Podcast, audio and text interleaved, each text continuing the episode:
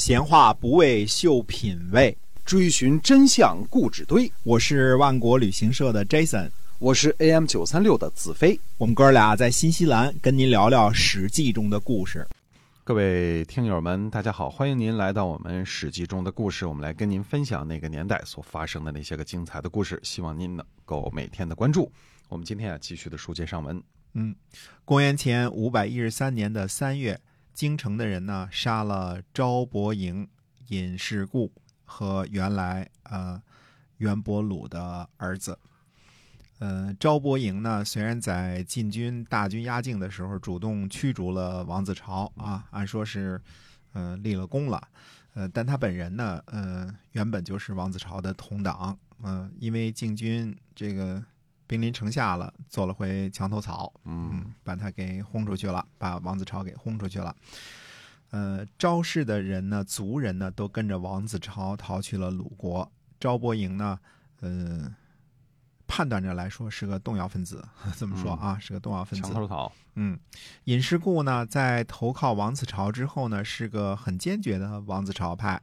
呃，而且呢，呃，在王子朝反攻王城的时候，是非常的。这个呃是急先锋啊，他是他这个打仗打的挺挺厉害的，哎哎，那么尹师固呢，随着王子朝呢出逃，但是不久呢就回来了。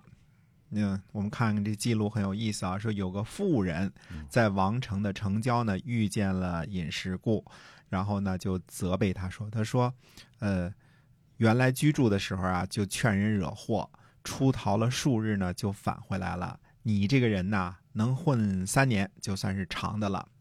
那么有一个妇人，这个我们知道啊，这是前面我们也讲过，这是春秋和左传对于非贵族的普通人的记录啊。有个什么人，呃，有个妇人，有个寡妇，这些都指的是平民，对吧？嗯，指的是普通老百姓，没有封爵，没有贵族，不担任官职，所以也没名没姓。啊，看清楚了啊！这个有个妇人，那么尹世故呢？虽然说是复逆之后呢，又返回来了，但无论如何呢，呃，尹氏是这个一个贵族的这个家督嘛，对吧？嗯，被一个普通老百姓，而且是。妇人那个时候，这个妇女地位比较低啊，没名没姓的是吧？哎，没名没姓的这个妇人，哎，这给数落了一顿。呃，可见这尹世固虽然回来了，呃，也是灰溜溜的啊，风光不在了啊。那么，呃，袁伯鲁的儿子呢，也是王子朝的一党，所以这一次呢，也被秋后算账，呃，一勺烩全给杀了，这仨人全给杀了啊。呃，我们这个王城的事儿呢，这个。呃，还有一个什么事儿呢？夏天的这个五月二十五，呃，王子召车进入辇一判。这个辇呢，就是我们现在这个说称辇的这个辇啊，呃，加个耳刀呢就是地名，嗯，不加耳刀就是这个辇啊，嗯，这个判了。结果呢是阴不宁啊，把他给打败了。这个王子朝的这个王子朝之乱的这个余波呀，尚在这个。呃，你别看这个周王室地界不大啊，这个贵族不少，对吧？王室呢还是有一些个不特别的安生。那么，我们还说，公元前五百一十三年的春天，流亡的鲁昭公呢，从干侯前往运城，住在运城。齐国的使节呢，高张前来慰问，那么就称呼鲁昭公为主君。主君呢是大夫之家家督的称呼，这个给他降了一级啊。子家季就说呢，说齐国的国君青十年，呃，继续住下去啊，是自取其辱，因为运城是这个，呃，齐景公帮他给这个打下来的嘛，对对吧？鲁昭公呢又返回到了干侯，季平子呢每年就这个去北边贩马，估计是从这个。山东的南部啊，要到北方草原去这个买马，因为山东不产马嘛，对吧？季平子呢，就让从人呢带着衣服帽子回来的时候呢，就把这个衣服帽子啊这些东西送去干侯啊，给这个国君这个送点送点送点东西。嗯，呃，季平子呢驱逐了国君，他也不想呢过分的无礼，送点衣服过去呢，就表示一下慰问。嗯，鲁昭公呢就把这贩马的人呢就抓了起来。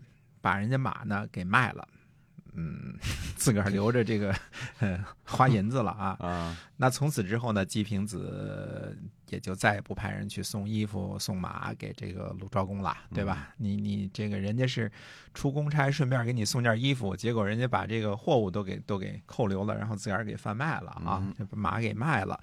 所以鲁昭公这伙人呢，嗯、说呢，有点不懂事儿啊，也稍微有点不懂事儿啊。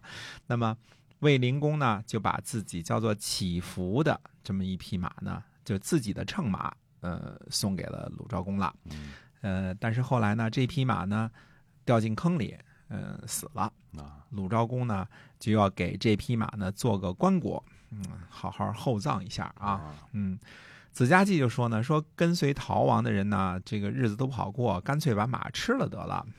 鲁昭公呢就不同意，呃，最后呢虽然没有制作棺椁呢，但是还是用帷幕啊、包裹起来给埋了。嗯。呃，对这个魏国送来这马挺重视啊，嗯。这个还要举行一下这个呃埋起来。哎，本来这些大臣们都吃不着肉了啊，这个 正好马摔死了，把马吃马肉吃了得了，嗯，不让吃。那么鲁昭公呢，赐给公衍呃羊羔皮做的裘皮大衣，让他呢去给齐景公呢送带有龙纹的美玉。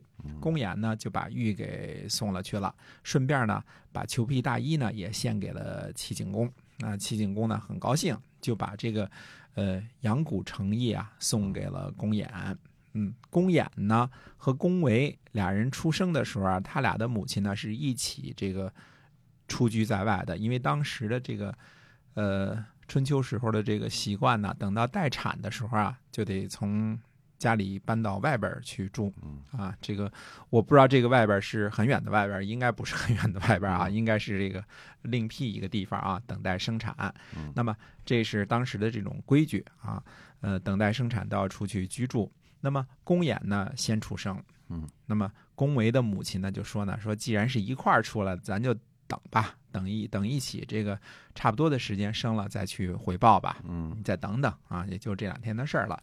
三天以后呢，公维就出生了。结果呢，这个公维的母亲呢，反倒先行去汇报，他自个儿这个反倒先行去汇报。这样呢，呃，公维呢，呃，就做了哥哥，公衍呢做了弟弟。虽然是这个出生的，呃，实实际的时间顺序不是这样的啊。嗯那么鲁昭公呢，呃，私下里呢非常喜欢这个公演会办事儿啊。这个失去了一件裘皮大衣，却得到了一座这个县城，这事儿非常划算啊！以后可以去那儿买炊饼，也也方便是吧？嗯嗯嗯。嗯，那么鲁昭公呢，又想起了以往在鲁国的往事，说公维啊，这个后出生反倒被算作哥哥，这个错误呢已经持续了很长时间了。啊，鲁昭公又说呢，说这次惹祸出逃啊，都是公维，也就是这个误人啊，公维又叫公务人啊，嗯惹的祸。